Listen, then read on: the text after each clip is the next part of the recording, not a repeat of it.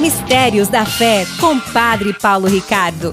Quero com grande alegria convidar você para nos próximos minutos meditarmos a respeito da palavra de Deus. Hoje, em que Jesus se apresenta como bom pastor, nós nos lembramos também dos nossos pastores, ou seja, aqueles que ajudam Jesus nesse seu pastoreio, que são né, o Papa, os bispos e todos os demais sacerdotes ordenados no mundo inteiro que receberam o encargo de pastor. Tirados do capítulo 10 do Evangelho de São João, que é o capítulo onde Jesus fala de si mesmo como sendo o bom pastor. Mais do que refletir especificamente sobre versículos do Evangelho, eu acho que é muito importante nós primeiro nos darmos conta do que é que significa esta realidade do bom pastor.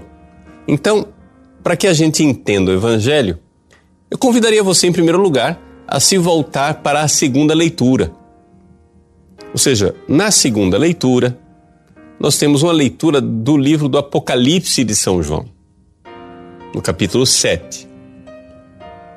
O que é que o Apocalipse descreve? Qual é o, o cenário? O cenário é, digamos assim, aquele do, do triunfo, né? de Jesus no fim dos tempos, em que a igreja é uma multidão de fiéis que foram salvos, né?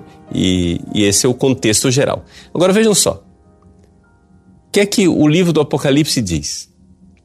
Vi uma multidão imensa, de gente de todas as nações, tribos, povos e línguas, e que ninguém podia contar. Estavam de pé diante do trono e do Cordeiro. Vejam, Jesus é o Cordeiro. É o Cordeiro é, imolado, mas de pé.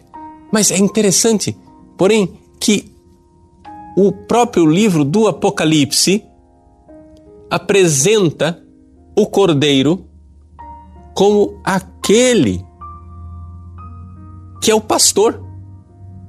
Veja só, no versículo 17 diz assim, né? depois que apresenta é, quem são esses, essas, essa multidão de gente com palmas nas mãos, né? Esses são os que vieram da grande tribulação, lavaram e alvejaram suas vestes no sangue do Cordeiro, e por isso estão diante do trono de Deus, lhe prestam culto dia e noite no seu templo.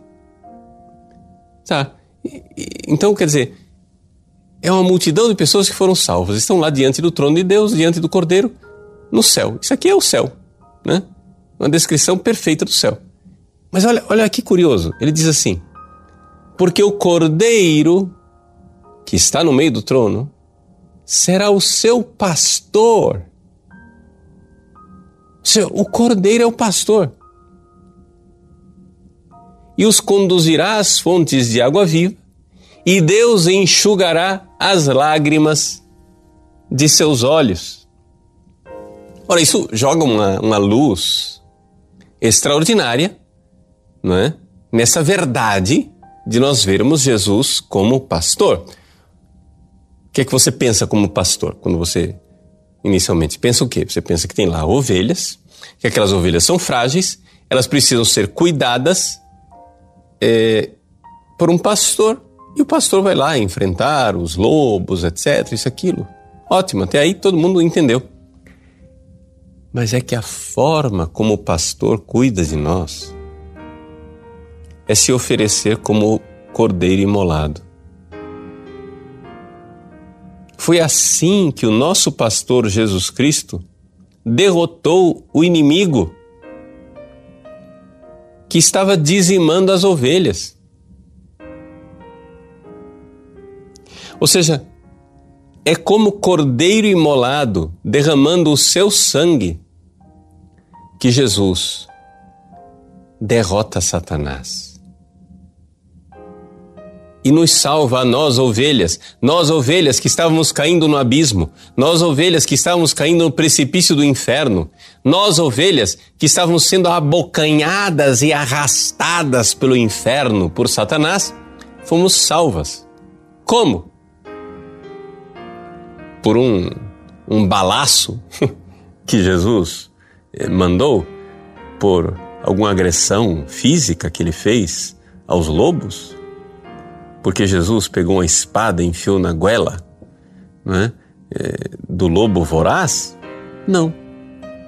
Nós somos salvos porque Jesus morreu. Mistérios da Fé com Padre Paulo Ricardo.